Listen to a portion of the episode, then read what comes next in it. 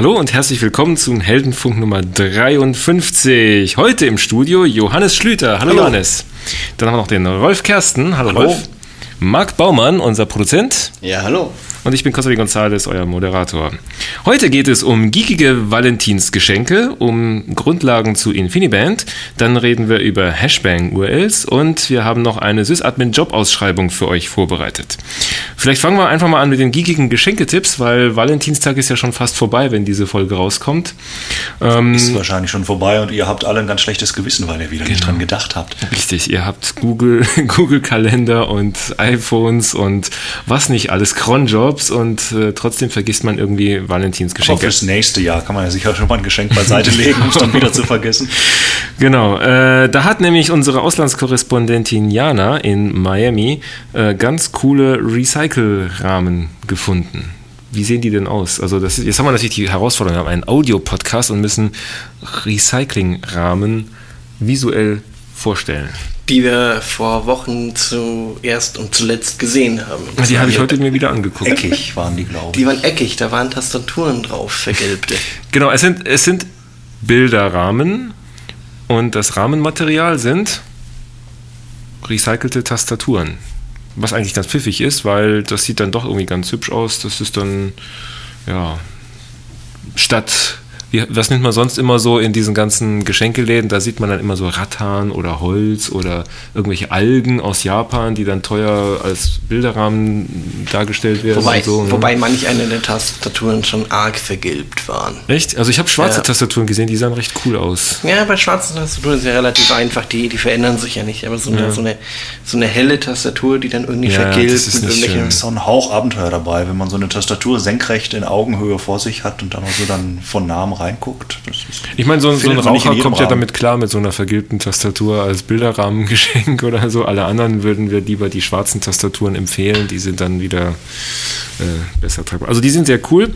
Ähm, wir legen euch einfach mal so einen Affiliate-Link für Amazon auf die Webseite. Da könnt ihr dann drauf klicken und wenn ihr Geld. dann 100 äh, Tastatur-Recycling-Rahmen bestellt habt oder über diesen Link dann noch ein Tesla-Auto dazu bestellt, dann freuen wir uns natürlich.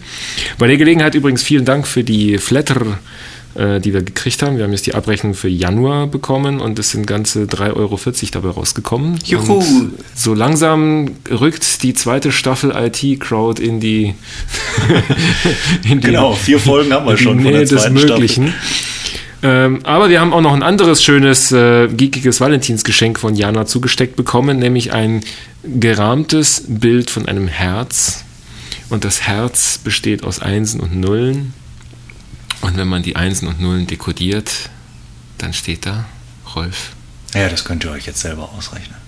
Also Genau. ihr, ihr werdet es brauchen, weil er jetzt ja wieder Valentinstag vergessen hat. Genau, eure Es Süße fehlt aber wird ja erstmal irgendwie der Zeichensatz. Ist der irgendwie angegeben oder so?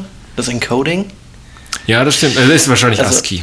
Es wird wohl 7-Bit ASCII sein, wenn es was Amerikanisches ist und so. UTF-8 wäre ein bisschen schwieriger zu dekodieren oder so. Ja, vielleicht heißt das dann ja was anderes. Genau. Eigentlich wollte ich dir ja, Versteckte ich liebe dich sagen, aber du hast leider UTF-8 decoded und es kommt irgendwas Unanständiges in der Zulu-Sprache raus. Genau, also wenn ihr euch wundert, warum Ah. es irgendwie nicht so die Stimmung so ein bisschen schlecht ist, dann ist es vielleicht der falsche Zeichensatz. Genau. Aber es steht nochmal die dekodierte Fassung darunter, falls eure bessere Hälfte rein zufällig kein Binär verstehen sollte, was ja durchaus vorkommen soll. Und, aber sehr hübsch gemacht. Also es ist ein hübsches Herzchen in, mit Einsen und Nullen. Und wer auf Bilder steht, ich meine, um dieses Bilderding so ein bisschen zu vollenden, wir haben jetzt Rahmen gehabt, wir haben jetzt Binärherzen gerahmt gehabt, ähm, gibt es noch einen Künstler. Der Künstler heißt Hugh MacLeod. Der wohnt in New York, wo jeder gute Künstler wohnen muss. Also entweder London oder New York oder Paris. Und der hat irgendwann einmal angefangen, als er noch ein Businessleben hatte, auf der Rückseite von äh, Visitenkarten abends in der Bar bei einem Glas Wein ähm, Cartoons zu dudeln, zu malen. Vielleicht habt ihr ja auch einen Künstler bei euch in der Nähe, denn wenn ich nämlich auf Meetings bin, fällt mir immer auf, dass irgendwelche Kollegen dann irgendwelche Blöcke haben, wo die dann irgendwelches Gekrakel, irgendwelche hochkomplizierten Krakeleien da haben. Und so ein bisschen sehen die Kunst, Kunstwerke von Hugh MacLeod aus. Ähm, aber er hat auch Comics, die ziemlich lustig sind. Er hat also auch eine Kollektion von Valentins Comics. Da geht es natürlich um Valentin-ähnliche Themen mit sehr niedlichen Monstern, die sich lieben oder irgendwelchen lustigen Sprüchen, die irgendwas mit Valentinstag zu tun haben. Aber er hat auch coole Business-Comics, wo dann irgendwelche, ja, irgendwelche Business-Sprüche durch den Kakao gezogen werden mit passenden Comics dazu. Die kann man dann ausdrucken und dann neben sich ans Büro heften. Also auch dazu legen wir euch gerne den Link hin. Dann haben wir ja wirklich ein Thema gefunden, was wirklich alles umspannt. Bilder. Und er hat einen coolen Nachnamen. Ne? McLeod, ja. Vielleicht ist das ja ein Künstlername, wer weiß. Ähm, also die Webseite von Hugh McLeod sehr zu empfehlen. Der, seine, sein Projekt heißt Gaping Void, die klaffende Leere. Und äh, seine Kunstwerke findet ihr auf gapingvoidgallery.com. Tja, und jetzt eine Überleitung finden. Aber äh, ich glaube, das schenke ich mir. Ähm, unser technisches Thema heute ist Infiniband. Und das stellt euch jetzt mal bildlich vor. Genau. Ich habe echt keine. Das, das nächste Mal müssen wir bessere Überleitungen finden. Eine Überleitung von geekigen Geschenketipps auf äh, Infiniband-Grundlagen ist eine Herausforderung. Ich meine, so ein Infiniband-Switch ist sicherlich ein super Geschenk für einen. Äh, ja, so einen veralteten 10 Gigabit Infiniband-Switch, da kann man bestimmt auch einen schönen Bilderrahmen draus bauen. Gibt es da nicht genau. schöne rote romantische Lichter, die blinken? den können wir auch rot anmalen, den Infiniband-Switch, und dann binär I love you mit 10 Gigabit pro Sekunde durchpumpen oder so. Also die Leitungen, da ist ja Glasfaser drin, da müsste man dann halt irgendwie. Manchmal. Ja, also warum Infiniband eigentlich? Ähm, Infiniband hält ja so ein bisschen mehr Einzug in Rechenzentren und zwar so ein bisschen durch die Hintertür, manchmal aber auch durch die Vordertür. Und zwar kennen wir Infiniband eigentlich aus der Sun-Vergangenheit heraus von HPC-Installationen, also große Cluster, viele Maschinen, die alle irgendwie was rechnen und irgendwie schnell miteinander verbunden werden müssen. Und da, wo Gigabit Ethernet oder 10 Gigabit Ethernet nicht reicht, wird dann halt im High-Performance-Computing, HPC-Bereich eben Infiniband eingesetzt. Allerdings ist es so, dass wir jetzt zunehmend im Datenbankbereich auch noch InfiniBand sehen und auch im Application Server Bereich InfiniBand sehen. Und deswegen dachten wir, wir machen mal so ein paar Grundlagen. Zum Beispiel, was ist InfiniBand? Also zunächst ist InfiniBand ein Netzwerk Standard oder ein Netzwerkprotokoll. Es beschreibt die physische Grundlage von Netzwerk, also welche Kabel, welche elektrischen Eigenschaften und so weiter. Wobei die elektrischen Eigenschaften von InfiniBand die gleichen sind wie die elektrischen Eigenschaften von 10 Gigabit Ethernet. Aber das Protokoll darüber ist anders und das Protokoll ist eigentlich das, was die eigentliche Performance von InfiniBand ausmacht. Und ähnlich wie bei PCI Express gibt es bei InfiniBand einzelne Leitungen, das ist dann ein X InfiniBand und man kann mehrere Leitungen bündeln. Also man kann 4x InfiniBand nehmen oder im Extremfall 12x InfiniBand. Und darüber läuft dann ein serielles Protokoll und da hat man bei 1x Single Data Rate 2 Gigabit pro Sekunde, aber heute ist eher gebräuchlich Quad Data Rate und da hat man 8 Gigabit pro Sekunde über die Leitung. Diese 8 Gigabit sind schon der Nettowert. Wir haben nämlich 8 Bit in 10 Bit kodiert. Das heißt, diese 8 Gigabit pro Sekunde sind eigentlich 10 Gigabit pro Sekunde. Und damit weiß man auch, dass QDR InfiniBand im Grunde von der Bandbreite her einem 10 Gigabit Ethernet entspricht. Das heißt, kann man sich einfach merken, QDR InfiniBand mit einer Leitung sind dasselbe wie 10 Gigabit Ethernet, aber der übliche Stecker, der übliche Standard, den wir heute verwenden, bündelt halt vier Leitungen und damit ist InfiniBand 40 mal, äh, viermal schneller als 10 Gigabit Ethernet oder 40 mal schneller als die normale Gigabit Ethernet Leitung. Ja, und was nimmt man da für Kabel? 40 mal so viel Durchsatz. Ne? Also Durchsatz, da, genau, stimmt. Noch nicht Man über muss, Latenzzeit. Genau, da, dazu kommen wir später. ähm, denn es gibt ja zwei Geschwindigkeiten. Es gibt einerseits die, wie viel Masse kriege ich über die Leitung. Das ist der Durchsatz. Und äh, später reden wir auch über die Latenzzeit. Wie schnell kommen die einzelnen Bits denn nun wirklich rüber? Mhm, genau. Wie schnell kriege ich die Antwort? Vorher noch ein kurzer Umweg über die Kabel. Diese Kabel sind, nennen sich QSFP-Stecker. Das sind die, die halt vier Leitungen in einem bündeln. Ähm, dürfen nur bis zu 12 Meter lang sein, was durchaus im Rechenzentrum mal eng sein kann. Und wenn es länger sein muss, muss man halt optische Kabel nehmen. Aber jetzt kommen wir mal zu dem eigentlichen Schmankerl bei InfiniBand. Und zwar ist das so, dass man bei InfiniBand sehr viel kürzere Latenzzeiten hat. Das heißt also, wenn man nur ein Bit über die Leitung schickt, dann ist es früher da, als wenn man das gleiche Bit mit 10 Gigabit Ethernet geschickt hätte. Und zwar eine Größenordnung früher. Also Daumenregel, InfiniBand hat man eine Latenzzeit von einer Mikrosekunde. Und zwar zwischen zwei MPI-Applikationen, die halt über das InfiniBand eigene Protokoll miteinander reden. Und bei 10 Gigabit Ethernet, was ja das höchste der Gefühle ist im Moment, ähm, ist man da zehnmal langsamer. Das dauert also zehnmal länger ungefähr, vielleicht auch 13 Mal länger bis da dieses eine Bit rübergekommen ist. Und immer dann, wo man schnelle Kommunikation braucht, und um den Johannes jetzt wieder aus dem Schlaf aufzuwecken, der ist nämlich nur mit Software da, äh, wenn du zum Beispiel MySQL im Cluster einsetzt und die beiden Clusterknoten sich miteinander absprechen müssen, da kommt es auf kurze Latenzzeiten an, weil nämlich dann das bei der Abgleich eher davon abhängt, wie früh dein Kumpel, okay, ich habe die Daten gekriegt, sagt und nicht wesentlich davon, ob es jetzt viel oder wenig Daten waren, weil die sind schnell das drüber. Das gilt halt jetzt genauso fast für, fast für jede Applikation, die verklustert werden kann und wo die einzelnen Knoten miteinander reden müssen, genau. sich absprechen müssen. Ne? Je, Richtig. Kürz, je kürzer die Zeit ist zu, zur Absprache, desto eher kommt es zur gemeinsamen Aktion. Mhm. Und da gibt es natürlich einen Spezialisten und das ist halt die Oracle Datenbank und die unterstützt nämlich InfiniBand, kann damit also bei Oracle RAC äh, die einzelnen RAC-Knoten sehr, sehr schnell miteinander synchronisieren.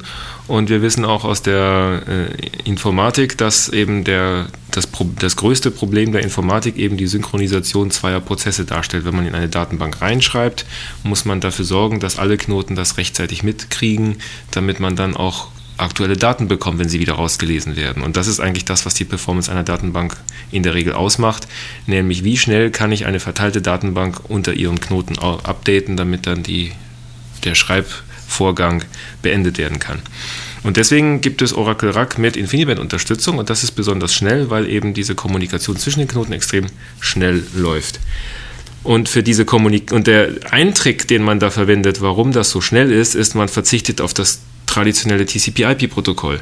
Man hat nämlich bei TCP/IP nämlich die TCP-Schicht, da wird Verbindung aufgebaut, da wird geroutet, da wird gemacht und getan. Darunter hat man die, die IP-Schicht, die sich darum kümmert, dass die Pakete dann auch verschickt und ankommen. Dann hat man darunter wieder die Ethernet-Schicht und dann hat man die physikalische Schicht. Man also, also dieses schöne OSI 7-Schichten-Modell, durch das man sich durchwühlen muss, bevor überhaupt ein Paket ankommen kann. Und bei InfiniBand kann man die meisten Schichten davon weglassen. Da gibt es nämlich das schlanke SDP-Protokoll das äh, von Programmen benutzt werden kann, um einfach, ich sag mal ganz salopp, einen Block Daten von einem Memory ähm, Teil einer Maschine auf den Memory-Teil einer anderen Maschine einfach rüber zu beamen. Und das äh, Protokoll heißt RDMA, Remote Dynamic Memory Access. Und das Protokoll, was dann auf der Leitung gesprochen wird, das passende InfiniBand-Protokoll ist dann SDP, Session Direct Protocol. Und das ist ganz schön angstanflößend, weil da ja quasi ein Server dem anderen direkt in den Speicher greift. Also das ist die vulkanische Geistesverschmelzung sozusagen. Aber das genau. geht halt dann wirklich auch nur mit, mit Clustern, die nah zusammen sind und im Rechenzentrum sowieso ein gemeinsames Funktionscluster bieten. Genau. Das, äh, da hat das gleiche Protokoll zu verwenden, wie jetzt alle Server weltweit im Internet miteinander als Kommunikation verwenden, wo ich vielleicht mhm. nicht immer vulkanisch verschmelzen will, ist halt. Äh, die vulkanische Verschmelzung ist eigentlich eine super Analogie, natürlich. Äh, also bevor ihr eure BitTorrent-Clients umschreibt auf Infiniband, äh, denkt lieber drüber nach, ihr wollt nicht vulkanisch verschmolzen werden mit irgendwelchen zwielichtigen BitTorrent-Nachbarn oder sowas. Genau, mit den Romulanern aus, äh, aus der dunklen Seite des Mondes. Genau, also das heißt, InfiniBand kann vulkanische Geistesverschmelzung und TCP/IP kann das nicht und Ethernet auch nicht und deswegen ist InfiniBand so schnell. Ähm, der andere Vorteil, den man mit InfiniBand hat, man kann das klassische TCP/IP auch über InfiniBand tunneln. Man kann also InfiniBand statt Ethernet nehmen und darüber dann ganz normal TCP/IP fahren mit allem, was man so kennt. Und damit haben dann auch Anwendungen wie zum Beispiel MySQL, die jetzt noch keine native InfiniBand-Unterstützung haben, noch nicht. Ne? Der Johannes guckt hier schon so herausgefordert. Äh, auch die Möglichkeit, InfiniBand-Netzwerke zu nutzen. Und das ist eigentlich der zweite große Vorteil. Man kann InfiniBand sozusagen als äh, zentrales alles Netzwerk für alles verwenden. Man kann also auf ein und derselben Leitung eben vulkanische Verschmelzung machen mit SDP und RDMA. Man kann darüber TCP/IP machen. Man braucht also kein spezielles extra Netzwerk zu legen. Und man kann auch noch Fiber Channel Pakete durch InfiniBand tunneln. Das heißt, man braucht auch kein eigenes Fiber Channel Netzwerk mehr. Man hat also einen dicken Draht pro Maschine, über den alles läuft und kann sich dann Switches für alles andere sparen. Ja, genau, das, was früher die eine große Box war, vielleicht sogar dann mit Storage noch mit drin. Mhm. Und wenn man das jetzt aus vielen kleinen Boxen aufteilt, die aber eine Funktionseinheit zusammengeben, dann ist halt die Connection dazwischen InfiniBand. Und egal, was man drüber fährt mit IP über InfiniBand, ist man halt nur um so viel schneller, wie halt auch die Bandbreite besser geworden ist. Da genau, 40, 40 aber zu die 10 oder 40 ist zu 1. Mhm. Latenzzeit ist wieder da und wenn man dann halt wirklich SDP macht, hat man halt dann nochmal eine Größenordnung mehr wegen der geringeren und man, man spart sich bei IP über InfiniBand auch diese ganze Ethernet-Kacke mit, äh, was ist, wenn das Paket nicht ankommt und sowas, weil der Transport ja schon von Haus aus zuverlässig ist. Das ist auch nochmal Ja, oder Vorteil. wenn die Applikationsschicht darüber das schon, mhm. das schon abhandelt, wie so ein, so ein Cache-Fusion-Protokoll. Oder mhm. inzwischen können ja auch andere Applikationen, wie jetzt ein klassischer Java-Application-Server, wenn die Session-Application und ähnliches eben auch über InfiniBand genau. SDP-Protokoll machen dass dann solche, solche Applikationscluster dann auch schneller werden. Und da merkt man auch schon, InfiniBand ist nicht wirklich ein Protokoll, das man bis zum Desktop führen kann und überall im Haus verteilt, sondern das ist mehr was für, das, für den Kern des Rechenzentrums. Ähm, und so, dort wird es dann eigentlich auch positioniert. Man hat also im Rechenzentrum wenige Maschinen, die eng miteinander gekoppelt tun müssen. Und die sprechen InfiniBand und drumherum hat man seine klassische Gigabit Ethernet, 10 Gigabit Ethernet Fiber Channel Infrastruktur. Und dafür gibt es dann diese Gateway Switches. Das heißt also, es gibt dann von Sun Oracle einen Gateway Switch, der InfiniBand und 10 Gigabit Ethernet spricht. Da kann man dann die Brücke nach 10 Gigabit Ethernet mitschlagen und von den typischen Storage-Anbietern, also von Brocade oder Cisco, gibt es InfiniBand-Switche, die halt die Brücke zu äh, InfiniBand, äh, die, die Brücke zu Fiber Channel. Channel schlagen können, um dann die klassischen alten SAN-Dinge dran anzuschließen. Ja, und es ist nicht nur die Oracle-Datenbank, die das äh, SDP-Protokoll sprechen kann. Es gibt natürlich noch andere Anwendungen. Es gibt den, zum Beispiel den WebLogic-Server, der das kann. Der hat dann auch eine Spezial-Infiniband-Anbindung, die man in Exalogic zum Beispiel mit nutzt und mitbekommt. Ähm, Solaris kann das auch. Ähm, Anwendungen unter Solaris können ganz einfach äh, InfiniBand benutzen. Es gibt für Linux den sogenannten OFED-Stack. Das ist die, ähm, ich sag mal, eine der Standardimplementationen von InfiniBand-Protokollen. Es gibt sogar für Windows. Und ähm, so kann man dann Anwendungen schreiben, die das nutzen. Ähm, bei Solaris gibt es auch eine NFS-Implementation, die InfiniBand unterstützt, die auch in den Storage 7000 Systemen benutzt wird. Das heißt, damit kann man auch NFS extrem schnell zur Verfügung stellen und damit als Grundlage auch für Datenbanken verwenden, die dann im gleichen InfiniBand-Netz sind. Das heißt also, Latenzzeit ist alles, nicht nur Bandbreite und bei Latenzzeit ist halt InfiniBand der König. Noch ein kleiner Punkt, die Paketgröße bei InfiniBand kann bis zu 4 Kilobyte, äh, Kilo, Byte doch betragen, was natürlich sehr viel größer ist als die normalen 1,5K, die man als MTU ähm, bei Jumbo Frames hat. Das kann dann manchmal auch bei der Bandbreite helfen. Ja, das war doch mal wieder so ein richtig schönes Hardware-Thema. Infiniband, der arme Johannes sieht schon ganz mitgenommen aus. Ich kann mich nicht sehen, keine Ahnung. Aber ähm, fragt doch mal bei der MSQL, äh, MySQL-Truppe, ob ihr irgendwas mit Infiniband mal machen wollt oder ob das vielleicht Sinn macht bei MySQL-Clustern. Ja. Wie ist denn das bei MySQL-Cluster? Ist da die Latenzzeit ein Thema? Ja, natürlich schon, ähm, mhm. weil du brauchst immer ein. Ähm, du musst ja dein Commit immer auf deine verschiedenen Cluster-Nodes schicken, dass du eben genau. überall weißt, äh, Two-Phase-Commit, den Begriff hatte ich eben gerade gesucht, mhm. ähm, dass du eben sicherstellst, dass alle Cluster-Knoten den Stand haben. Two-Phase-Commit ist? Jeder sagt, ich habe es gesehen. Und erst dann ist es wirklich gesehen. Genau. Das klingt eigentlich auch schon nach vulkanischer Verschmelzung. ja. Und äh, Genau. Also InfiniBand, InfiniBand ist jetzt im Kommen in Rechenzentren, entweder in Exadata, Exalogic, aber auch in normalen Installationen. Äh, vielleicht haben wir ja ein paar Leute da draußen bei euch unter den Hörern, die InfiniBand schon einsetzen. Vielleicht nicht nur für HPC. Ähm, schickt uns doch einfach mal eure InfiniBand-Erfahrungen an kontakt.systemhelden.com. Und vielleicht habt ihr ja mal BitTorrent über InfiniBand ausprobiert. Wäre ja mal eine, eine Maßnahme. Und dann ist uns heute Morgen noch ein ganz frischer Blogpost über den, leider noch über Ethernet äh, gelaufen. Und der kommt von Tim Bray. Tim Bray ist ein alter Hase aus der Webentwicklung. Der ist einer der Leute, die XML mit stark geprägt haben hat dann bei Sun stark die verschiedenen Projekte geprägt und unter anderem die Sun Cloud API mit spezifiziert und der arbeitet jetzt bei Google. Und äh, jetzt trägt er sich darüber auf, über die Hashbang-URLs. Das ist jetzt nichts Unanständiges. Nee. Ach, schade. sondern Hashbang kennt man eigentlich aus einem anderen Kontext.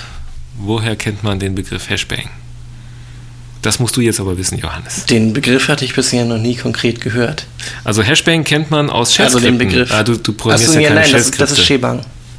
Ist das Shebang? Nee, das ist, ist Shebang. Shebang, Hashbang, oh mein Gott, ist doch das gleiche. Shebang klingt aber noch schlimmer als Hashbang, würde ich fast sagen. Also, ähm, ja, also Shebang, Hashbang ist ja die Kombination aus äh, Lattenzaun-Ausrufezeichen ähm, die man am Anfang von Shell-Skripten verwendet. Und jetzt ist Twitter auf den Trichter gekommen. Jetzt muss ich nochmal gucken, ob ich die Reihenfolge bei, ob die Reihenfolge bei Twitter nicht doch anders ist. Ähm, und ja, der, der, der, das Hash-Ding, das muss schon das erste Zeichen logischerweise sein. Warum logischerweise? Weil das dann ein Kommentar ist in ja, Shell-Skripten. Nein, nein, ja, also bei, bei Shell-Skripten. Bei Shell-Skripten, weil Shell es nämlich ein Kommentar ist, sonst ist es nämlich kein Kommentar und damit ist es dann irgendwie syntaktisch relevant. Und bei Twitter ist es auch so, da ist es auch ein, ein Hashbang, aber aus anderen Gründen. Genau, der Bang ist ja eigentlich das Ausrufezeichen und damit ist es auch Shebang. Ich weiß nicht, wie du auf Shebang kommst, aber. Habe ich häufiger gelesen. Da kannst du auch auf Wikipedia gleich mal nachschauen. Ja, das sind diese, Fanta diese Geek-Fantasien ja, von. Wahrscheinlich, daran wird es liegen. Was ist denn das nun? Hashbang. Also, in Shell-Skripten sagt man Hashbang, um zu sagen, dieses Shell-Skript möchte gerne mit folgendem Programm ausgeführt werden. Da legt man fest, welches die Lieblings-Shell ist oder sowas. Oder dass es keine Shell, sondern DJ-Skript ist. Und Twitter ist jetzt dazu übergegangen, im Zuge der New Twitter-Implementation alle URLs grundsätzlich mit twitter.com Schrägstrich Lattenzaun, Ausrufezeichen anfangen zu lassen. Haben die nur von Facebook abgeschaut? Davor, genau, vorher hat das Facebook gemacht und dann hat irgendjemand, wie war das nochmal, dann kam noch einer aus dem Flash-Umfeld auf die Idee. Nein, die hatten das schon viel früher, die Flash-Leute. Genau. Das, Weil. Das klingt erstmal wie ein Scherz oder eine Hommage an die Shell-Skriptereien, aber es hat aber sehr viel deutlichere Auswirkungen.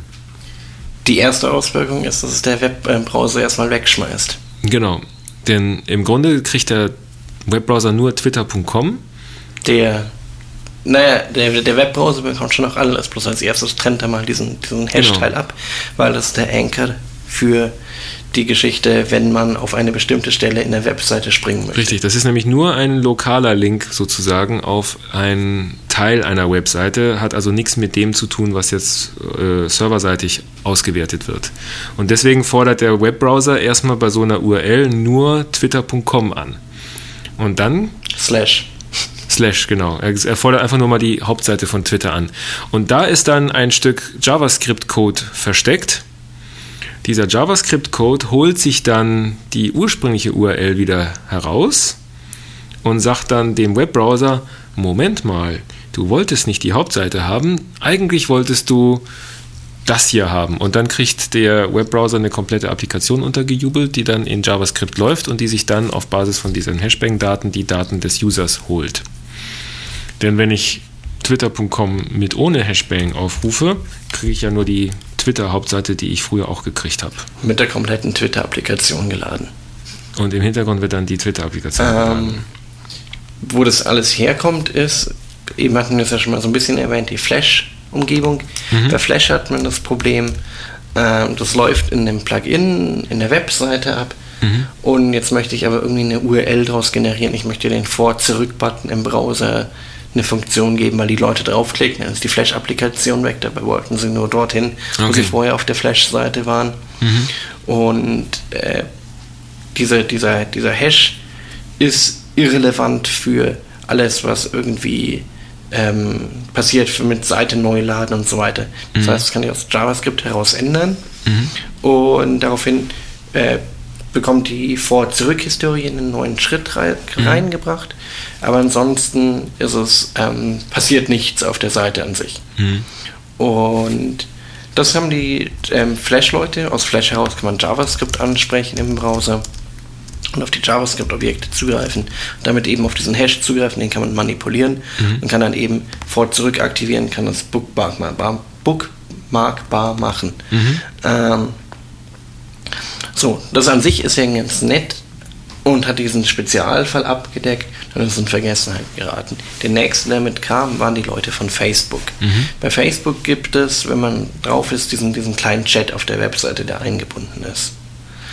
Ähm, ein Problem, was sie haben, ist, wenn sie jetzt alle Links als normale Links mit richtigem echten Identifier zu kommen ähm, hätten. Wir können später nochmal über die Kritikpunkte reden, warum mhm. das wichtig ist. Mhm. Ähm, dann würde die Seite immer neu laden, was etwas nervig ist mit diesem Chat, der dann wieder aufpoppen muss und neu gemacht werden müsste.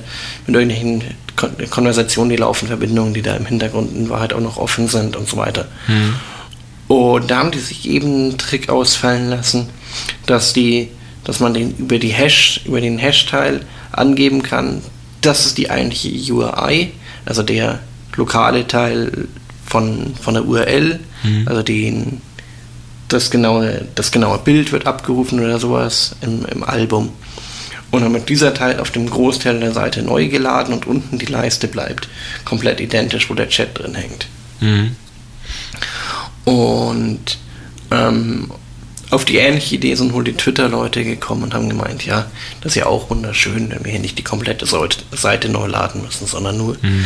die rechte Seite, dann mal nur die linke Seite und dann mal das Hintergrundbild austauschen. Und das alles soll aber trotzdem einen Link generieren, den man weitergeben kann. Genau. Und der Tim Bray, der hat natürlich so ein paar Kritikpunkte, weil ich, ich finde den Tim Bray extrem weise. Er ist einer der großen Weisen im Web, weil er nämlich dafür einsteht, dass so ein paar Prinzipien eingehalten werden. Und ein paar Prinzipien von URLs und vom Web werden durch diese neue Mode, sagen wir mal, verletzt. Im Wesentlichen alle grundlegenden Prinzipien des Webs. genau. Ähm, fangen wir mal damit an. A, es ist viel umständlicher, an die Daten ranzukommen, wenn man die Hashbang-URLs verwendet. Denn früher war das so, hier ist eine URL, hinter dem Slash nach dem Hostnamen steht drin, was ich eigentlich haben will. Der, der Slash gehört schon dazu, nicht dahinter. Ja, der, der Slash gehört dazu und äh, hinter dem Hostnamen kommt die URL auf dem eben, Host. Eben der Dateiname der Datei, die abgerufen wird. Oder die Information, die ich haben will, genau. Das heißt, ich schicke die URL an den Server, ich kriege meine Daten, alle sind glücklich. Nach also mit Hashbang sieht es eher anders aus. Der Browser kriegt eine URL, schmeißt den Teil raus, der mit dem Hashbang anfängt, weil das ja nur ein lokales Ding ist innerhalb einer Webseite und ruft die, ruft die Ressource ab, die da referenziert wird. Das ist der Slash-Pfad genau. in dem Fall. Das heißt, er ruft das Index-Dokument ab. Richtig. Dieses Index-Dokument ist dann halt eine komplizierte Webseite mit haufenweise JavaScript-Code, die dann wieder, was wir vorhin erklärt hatten, genau, hatten. nochmal nachfragen muss. Das heißt also, aus einer Anfrage werden drei Nachfragen. Einmal die Seite, zum zweiten der JavaScript-Code, der nachgeladen werden muss und zum dritten das, worum es eigentlich geht, nämlich die Daten, die sich hinter der URL nach dem Hashbang befinden. Und das macht den ganzen Krempel erstmal A komplizierter, aber B ähm, dadurch entsteht, und das ist eigentlich der, der Hauptkritikpunkt von, von Tim, das ist wieder eine enge Kopplung von ähm, Intelligenz, die im Browser ablaufen muss und die notwendig ist, um diese URL aufzulösen. Es ist nicht mehr dieses leichte Modell, dass der Browser eigentlich dumm ist und dann einfach nur die Daten holt und die Intelligenz im Server steckt, sondern jetzt kann man die URL nur verstehen, wenn man in der Lage ist, den JavaScript-Code auf, äh, auf, zu starten, den man von Twitter serviert bekommt, wenn man diese URL hat. Und das. Äh naja, es, ist, es fängt schon ein bisschen tiefer an, weil man die URL ist ja der äh, Uniform Resource Locator, also ein, mhm. ein eindeutiges Kennzeichen irgendwie, um eine Ressource zu, zu kennzeichnen. Und das wobei, ist gar nicht mehr. Wobei dieser, dieser. Hash-Teil Mhm. eigentlich gar nicht so ideal eine andere Bedeutung einfach Ja, hat, von dem, ja. Wie er interpretiert werden soll. Er referenziert einen Teil innerhalb des Dokumentes und der, nicht das Dokument an sich. Also es, es erzeugt zumindest mal ein, eine Abhängigkeit davon, dass dieses JavaScript auch ausgeführt werden kann, um überhaupt an die Info ranzukommen, die sich hinter dieser URL verbirgt. Weil Was ja bei Grunde- 99% der Anwendern kein Problem ist. Ja, dass das kein Problem ist, ist natürlich klar, aber es geht ja ums Prinzip. Das ist nicht Ja, der klar. Punkt. Ne? Ich mein- Im Prinzip ist es so, dass es jetzt einen, einen komplexen Schritt mehr bedarf, der auch nicht standardisiert ist, der auch nicht, äh, nicht wirklich transparent ist, ähm, um an die Daten ranzukommen. Und das ist eine, eine, eine enge Kopplung, die halt einfach nicht wirklich dem, dem Spirit von den ganzen Web-Standards entspricht. Und der andere Kritikpunkt ist der, dass das halt schwieriger macht für Suchmaschinen, solche URLs zu indizieren. Wenn du also deine Seite mit deinen Lieblings-Twitter-Followern hast, über die du bloggst oder was, dann kann eine Suchmaschine damit nichts anfangen, es sei denn, die Suchmaschine hat eingebaut, dass sie dann auch JavaScript-Code nachlädt, den ausführt und dann das, was der JavaScript-Code tut, entsprechend analysieren kann, um an die Daten ranzukommen. Beziehungsweise die Suchmaschine muss dann wissen, ähm, dass eben Twitter diesen Hashbang-Mechanismus verwendet und sich an die Twitter-spezifischen Suchmaschinen-APIs dran knüpfen, ist zumindest Wobei ein ganz ja- anderer Weg als sonst. Wobei das gar nicht das grundlegende Problem mit dem Hash ist. Das ist allgemeines Web 2.0 an Web-Anwendung, sonst was Problem. Ja gut, bei anderen Web 2.0 Anwendungen, da kann sich die Suchmaschine drauf einstellen, weil da kann sie sich darauf verlassen, dass sie die Daten kriegt, die sich hinter der URL verbirgen. Ja, Bei wobei das nicht die Hashbang Daten ist es sind, die, komplexer. die du siehst. Wenn du auf dein Gmail siehst, hast du immer mail.google.com in Deutschland als Adresse drin stehen. Ja, gut. Äh, und hast keine weitere Referenz, was eigentlich der aktuelle Inhalt ist. Wobei die Daten, die ich in meinem äh, Mail-Client im Web habe, sind ja keine Daten, die jetzt irgendwie öffentlich suchbar sein sollen. Ja, es ist einfach diese ganze Genau. Applikationsdenke und das war jetzt nur für mich Ja, ja. das erstbeste Beispiel, Für das mir eingefallen das heißt ist. also aus Twitter, Twitter ist keine Webseite mehr eigentlich. Das ist eigentlich der, der, der Punkt, der sich dahinter verbirgt. Twitter ist keine Webseite mehr und ein Twitter-User mit seiner Timeline ist kein öffentlich einsehbares ähm, keine öffentlich einsehbare Ressource mehr, sondern Twitter ist jetzt eine Applikation.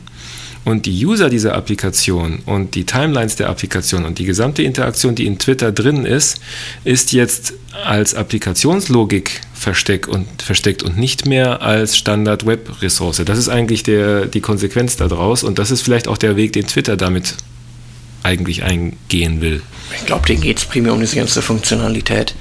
Weil die, die ganze Auflösung macht das Ganze nur deutlich komplizierter. Was sie halt den Vorteil haben, ist, dass sie nicht ständig die Seite Mhm. neu laden muss, müssen, aber man die, die Adresse zu dem Tweet einfach an den Freunde weitergeben kann. Ja, Schau dir mal diesen nein, Tweet an. aber man muss auch sagen, es, ist, es entspricht dem gleichen Trend wie Facebook. Facebook kreiert seine eigene Welt und es ist schwierig. Wobei die immer Interesse daran haben, dass, dass alle Leute von außen auf ihre Plattform kommen. Ja, ja, das klar. Mhm. ist für beide wichtig. Es gibt ja Und die statischen Twitter-Seiten noch, oder? Parallel. zu einem, zu einem gibt es die noch und zum anderen, Noch. für alle, die dran möchten, gibt es ja die verschiedensten APIs, die Twitter anbietet, um, um ihn besser. Ja, ja, ich will damit nur sagen, Formaten- dass die, der gesamte Mechanismus, um an Twitter-Daten ranzukommen, jetzt stärker in der Kontrolle von Twitter liegt, was natürlich vorher auch der Fall war, aber ähm, es ist jetzt feiner granular differenzierbar zwischen Usern, Suchmaschinen, API-Zugängen und so weiter.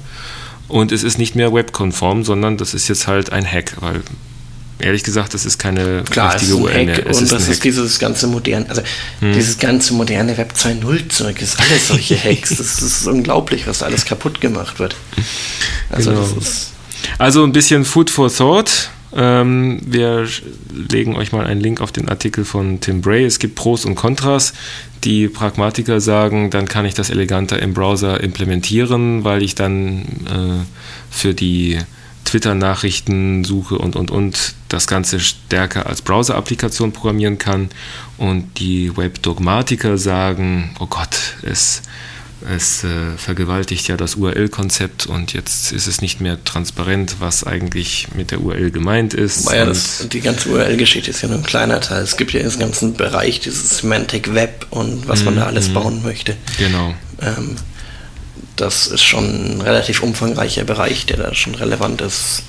Richtig. Man, Leute haben ja schon früher angefangen, als diese ganzen dynamischen, mhm. serverseitigen dynamischen Angebote aufkamen, wo dann die URL auch noch daraus bestand, äh, domain.com slash Fragezeichen, bla bla bla bla bla bla. Ja, das stimmt. Das wo jetzt wieder so die Gegenbewegung Wobei, da ist. Das ist ja zur Not sogar noch indizierbar. Bei ja, aber nicht die, mehr. Die, die, die Ressource spricht nicht mehr so für mhm. sich, was dahinter mhm. steht. Wo jetzt auch wieder eine Gegenbewegung ist, indem man Beautiful hier, URLs macht, indem man REST-Protokoll ja. verwendet, also als ähm, dass die, die ähm, URLs auch eine Bedeutung haben, die man mhm. nachvollziehen kann, eine Hierarchie mhm. haben, eine Struktur haben. Da, da, steckt ja viel mehr hinter diesen ganzen URLs, wenn ja, man das als Nur dass es jetzt eine andere Ebene ist. Wir haben auf der einen Seite die Ebene der URL äh, welche Information ist in den Charakteren der URL drin, aus denen ich schlau werden kann. Aber in diesem Fall geht es um die andere Dimension, ist, was muss ich tun, um an die Daten ranzukommen hinter der URL. Und ein einfacher HTTP-GET ist es nicht mehr bei Twitter, sondern ich muss HTTP-GET, ich muss JavaScript-Code ausführen, ich muss den JavaScript-Code richtig massieren und so tun wie ein Browser, um da dran zu kommen. Und dann äh, habe ich dadurch drei Ecken mehr. Aber das ist eigentlich die Umleitung für unser nächstes Thema. Natürlich warten wir auf eure Kommentare zu dem Hashbang-Thema. Ähm, vielleicht habt ihr ja auch noch ein paar Einsichten dazu. Aber wer bis jetzt mitgehört hat und bei Infiniband und Hashbang-URLs nicht ausgestiegen ist, der ist damit qualifiziert für unser Jobangebot. Wir haben nämlich von Jana einen wunderbaren Sysadmin-Job angeboten bekommen. Und zwar sucht die Firma Playgenic Systemadministratoren. Wer ist Playgenic? Playgenic ist ein Gaming-Startup aus München, gegründet von Leuten, die schon ziemlich lange in der Spielbranche unterwegs sind und die Kontakte in die Medienbranche haben, also exzellente Kontakte und die machen jetzt, die rollen jetzt den ganzen Gaming-Markt auf. Ähm, Playgenic macht Games für das Web, für soziale Netzwerke, für den Webbrowser und für Smartphones, überall Mit zugänglich. URLs sicher. Mit oder ohne Hashbang-URLs, genau. Und hoffentlich immer gut. Ähm, Playgenic äh, verspricht einen spannenden Job. Wer bei Playgenic anfängt, kann seine persönliche Arbeitswelt mitgestalten. Sie sind eine junge Firma ohne verkrustete Strukturen und mit flachen Hierarchien. Das steht irgendwie bei ganz vielen Job Descriptions. Ohne, ohne flache Hierarchien kriegt man offenbar keine Bewerber mehr. Hochgesteckte Ziele. Ähm, Playgenic glaubt an Scrum und an offene Kommunikation, eigenständiges Arbeiten, Verantwortung für jeden Einzelnen und an gelegentliche Freizeit für alle Beteiligten. Das klingt so wie ein Raum mit einem Kicker drin oder so. Ja, oder, oder das klingt nach 20 Stunden Arbeit am Tag. Gelegentliche Freizeit. Es, es soll klingen wie 20, wie 20 Stunden Arbeit am Tag, aber in Wirklichkeit bedeutet es 48 Stunden Arbeit in der Woche und äh, dafür aber eine äh, Spielautomaten. Das Büro liegt im Herzen der Stadt München und ein paar Plätze sind noch frei. Jetzt, wenn ihr jetzt gerade bei den Startlöchern seid und eure CVs nochmal poliert, ähm, was ihr dafür braucht, ist A, ein abgeschlossenes Hochschulstudium oder einen Nachweis über entsprechende Praxis bzw. Fähigkeiten, mehr als drei Jahre Erfahrung in der Administration von OS X, OS X Server und Linux im Unternehmenskontext. Ich bin sicher, Solaris-Kenntnisse sind da auch gut gesehen. Ein hohes Maß an Teamfähigkeit, Belastbarkeit, wer hat das nicht als Sysadmin, ähm, Flexibilität, Selbstständigkeit, Zuverlässigkeit, Loyalität und ein ausgeprägtes Verantwortungsbewusstsein. Erfahrung in, jetzt kommt's, PHP, MySQL, NoSQL, Virtualisierung und Cloud Computing ist ein Plus. Ah, ich sehe schon den Johannes Bewerbungen schreiben. Oh, Cloud Computing. Gut, was macht man da? Setup, Administration und Wartung der Büroumgebung, Entwicklung und Umsetzung von Backup- und Security-Konzepten. Ah, Security, das hatten wir doch schon mal. Das war eh alles unsicher im Web. Einkauf von Hard- und Software. Ah. Ja. Äh, Pflege und Wartung von Internetpräsenzen, Unterstützung von Entwicklungsteams und so weiter und so fort. Das heißt, wenn ihr also glaubt, dass ihr der perfekte Kandidat seid, dann bewerbt euch bei Playgenic. Playgenic ist gerade dabei, seinen äh, Webauftritt komplett umzukrempeln wahrscheinlich mit, der, mit Hilfe der Leute, die vor euch eingestellt wurden. Ähm, deswegen kann es sein, dass sich die URL nochmal ändert. Äh, wir ja, bleiben auf dem Laufenden und auf, in den Show Notes. Ja, schauen wir mal, wer zuerst fertig wird. Entweder wir mit dem Podcast online stellen oder Playgenic mit dem Umstellen der Webseite. Ähm, jedenfalls, sobald wir den Link dafür haben, äh, reichen wir den Tja, nach. Mit Hashbang wäre das nicht passiert. Ne? Stimmt, mit Hashbang. Umso viel mehr.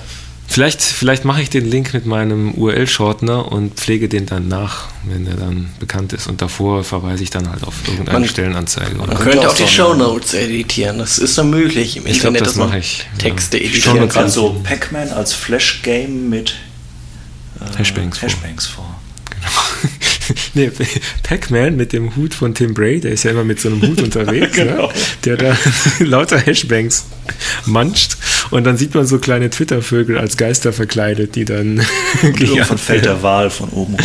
Und von oben kommt dann Wump, der Wal. Okay, ja, damit sind wir schon am Ende von unserer heutigen Folge, aber die nächste steht online. ja schon irgendwie halb in den Startlöchern, habe ich genau, gehört. Genau, wir haben nämlich, sind durch die Zeit gereist. Wir haben gestern schon die Folge für morgen aufgenommen. Also wir haben gestern schon Folge 54 aufgenommen. Und zwar haben der Johannes und ich uns anderthalb Stunden hinter verschlossenen Türen über ein wichtiges Webthema unterhalten. Und Security war auch im Spiel, da hast du recht. Ach, das hatte mit Security zu tun, das hatte mit Datenbanken zu tun, das hatte mit dem Web zu tun. Vulkanische Gedankenverschmelzung? Die haben wir dann die mit euch vor. heute gefunden. So, Wenn ihr dann ja die dann Folge 54 im Ohr habt, dann habt ihr die vulkanische Gehirnverschmelzung mit Johannes und dann wisst ihr alles über das, das Thema der nächsten wissen. Folge. Bis dahin freuen wir uns über euer Feedback zu, ja, was immer. Hashbangs, Playgenic, Geekgish. Was, genau, wir wollen von euch wissen, was ihr eurer Liebsten zu Valentin eigentlich geschenkt habt. Oder eurem Liebsten. Oder eurem Liebsten. Und, äh, Oder auch Plural. Plural, egal. Ähm, denkt dran, unseren kleinen Podcast hier bei euren Freunden zu empfehlen, auf dass die Flatter-Beiträge sich vermehren mögen. Kann man auch zu Valentin machen? Genau. Schenkt einen USB-Stick mit Heldenfunk drauf. Nein, ich dachte jetzt so Flattern. Ja, oder so ein Tesla ist zu, zu Valentin. Zum genau. Valentin gibt es bestimmt, bestimmt, auch in Rot. Genau, wir, wir machen jetzt mal, wir fangen jetzt mal an mit so Amazon Affiliate-Links und den nächsten, das nächste Valentinsgeschenk kauft ihr dann gefälligst über Amazon, über unseren Affiliate-Link oder so. Egal. Ähm, helft uns, den Heldenfunk stärker zu machen und dann wird alles gut. Der Dau, um der Daumeute Herr zu werden. Bis dann zur nächsten Folge. Heldenfunk.